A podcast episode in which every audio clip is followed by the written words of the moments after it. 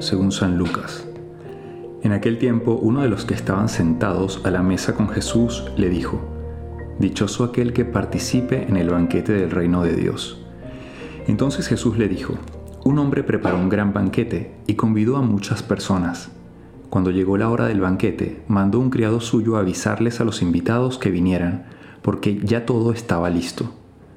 Pero todos sin excepción comenzaron a disculparse. Uno le dijo, compré un terreno y necesito ir a verlo. Te ruego que me disculpes. Otro le dijo, compré cinco yuntas de bueyes y voy a probarlas. Te ruego que me disculpes. Y otro más le dijo, acabo de casarme y por eso no puedo ir. Volvió el criado y le contó todo al amo. Entonces el señor se enojó y le dijo al criado, sal corriendo a las plazas y a las calles de la ciudad y trae a mi casa a los pobres, a los lisiados, a los ciegos y a los cojos. Cuando regresó el criado le dijo, Señor, hice lo que me ordenaste, y todavía hay lugar. Entonces el amo respondió, Sal a los caminos y a las veredas, insísteles a todos para que vengan y llenen mi casa. Yo les aseguro que ninguno de los primeros invitados participará en mi banquete. Este evangelio que acabamos de leer nos habla del cielo, del banquete, ¿no? Yo siempre le llamo la rumbita cósmica, o sea, la mega fiesta que ninguna fiesta en la tierra eh, se puede comparar jamás, ¿no? Y este super banquete, eh, que es la vida eterna, que es el cielo, em, obviamente hay unas como pautas para poder llegar, consejos que Dios nos deja.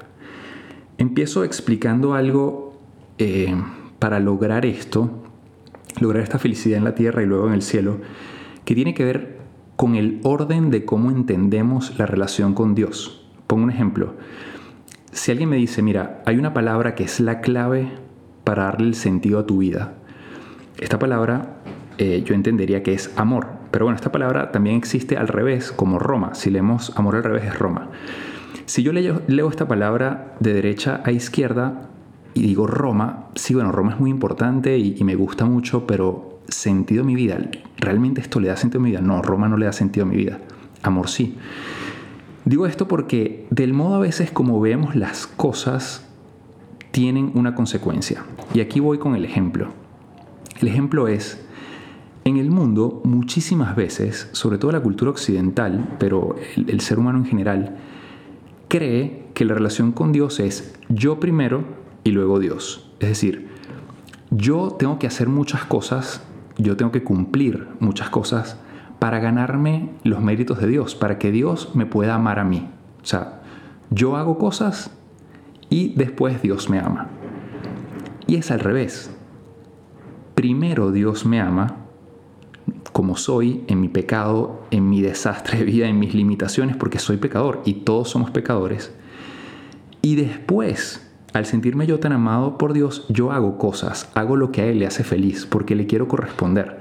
Como Él me ha amado tanto a mí primero y me ha perdonado tanto gratuitamente, yo ahora me siento tan, sabes, tan, tan lleno y tan necesitado de corresponderle que entonces empiezo a hacer las cosas que Él me pide porque sé que esto le hace feliz a Él. Y además porque sé que también me hacen un bien a mí, me purifican para la vida eterna. Y el Evangelio de hoy en realidad pone eh, de modo casi implícito estas dos actitudes, ¿no? La primera es la actitud soberbia del que cree que se salva por sus propias fuerzas, o sea, yo yo me salvo por mi fuerza, o sea, entonces yo como estoy relajado y tranquilo porque yo soy un tipazo, yo soy, sabes, el mejor, eh, a mí Dios, mira, ahorita no, o sea, un retiro ahorita, no, ¿para qué Dios ahorita? Yo, o sea, un retiro, ¿para qué voy a ir? O, Dios me está diciendo que haga esta cosa. No, yo, yo tengo todo bajo control. El soberbio cree tener todo bajo control. Entonces le dice a Dios, no, mira, yo ahorita voy a comprar un terreno y bueno, ya después tú me dices si voy, si no voy, después nos vemos, ¿no? Yo creo que si Dios le hubiese dicho, primero, mira, vamos a reunirnos con unos tres inversores para un negocio, ahí sí hubiesen salido corriendo estos, ¿no? Porque se están buscando a sí mismos, o sea, primero son ellos, primero soy yo, ¿no? Yo, mis negocios, mis cosas, eh, yo que tengo todo bajo control, yo que me puedo salvar. Y bueno, ya cuando haya tiempo, eh, yo voy a empezar a hacer las cosas que necesito para que Dios entonces me haga caso a mí, ¿no? Esa es la actitud del soberbio, que en realidad lo que hace es que Dios no pueda hacer nada contigo. Porque Dios dice, bueno, este cree que lo tiene todo resuelto, no cree que sea pecador, cree que es perfecto, eh, entonces, bueno, vamos a hacer lo siguiente. Dios dice, no, bueno, ya no, a estos no tiene caso seguirlos llamando porque ellos no me hacen caso. O sea, ellos creen que son perfectos y que pueden todo por su cuenta. Vamos a llamar a estos que sí son humildes, que sí reconocen que tienen limitaciones, ¿no? Entonces cuando Dios llama a estos, y aquí pone ejemplos, y en otro evangelio también habla incluso de prostitutas, dice que, que toda esta gente nos va a aventajar en el reino de los cielos, que van a llegar primero, o que seguramente van a tener los primeros lugares, o que ellos van a llegar y los otros no. ¿Por qué? Porque es gente que se siente tan limitada, es gente que se reconoce pecadora, todos somos pecadores. Este, a mí me impresiona ver que mucha gente hoy en día cree que no comete pecados, creen que bueno, como yo no robé un banco, ¿no? Este, ni he matado a alguien con una pistola, obviamente que se puede matar a mucha gente de muchos modos, no necesariamente con un arma, eh, y hoy pasa muchísimo, mucho más de lo que creemos, pero bueno, no, no me voy a meter aquí en este asunto. O sea, no nos creemos pecadores. En cambio, esta gente, estas personas pobres, lisiados, prostitutas, este, etcétera, se reconocen tan limitados que cuando ven que Dios les ama de modo gratuito y les invita a un banquete de modo gratuito y les perdona todo, dicen, wow, o sea, no puede ser. Lloran, pero lloran de alegría, de sentirse tan amados por Dios, de sentirse hijos. Esta es la actitud principal que todos los seres humanos deberíamos tener. Dios me amó primero. Dios murió por mí, como soy. Ahí en mi desastre de limitaciones, en el desastre de mi pecado, Dios me amó tanto que me perdonó todo y dio su vida por mí.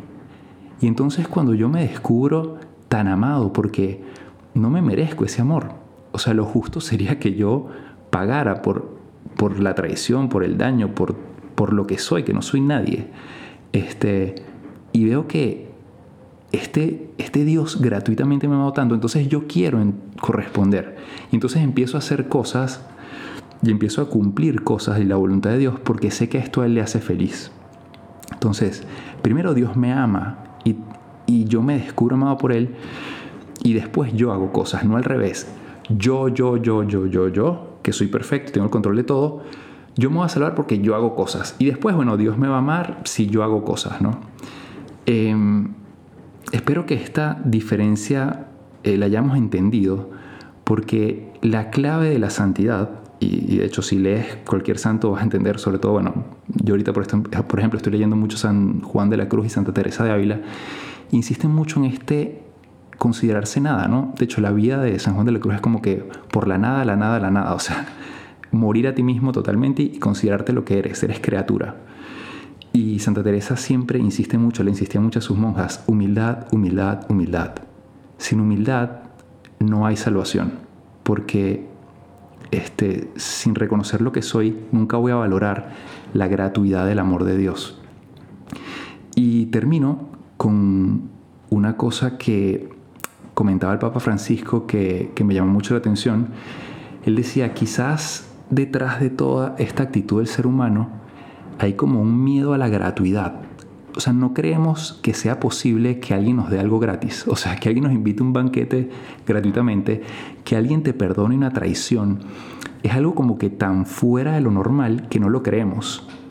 Entonces, em, esa gratuidad de Dios en relación con las experiencias de vida que nos han hecho sufrir es tan grande que nos da miedo. O sea, como que no, no me considero digno del amor de Dios.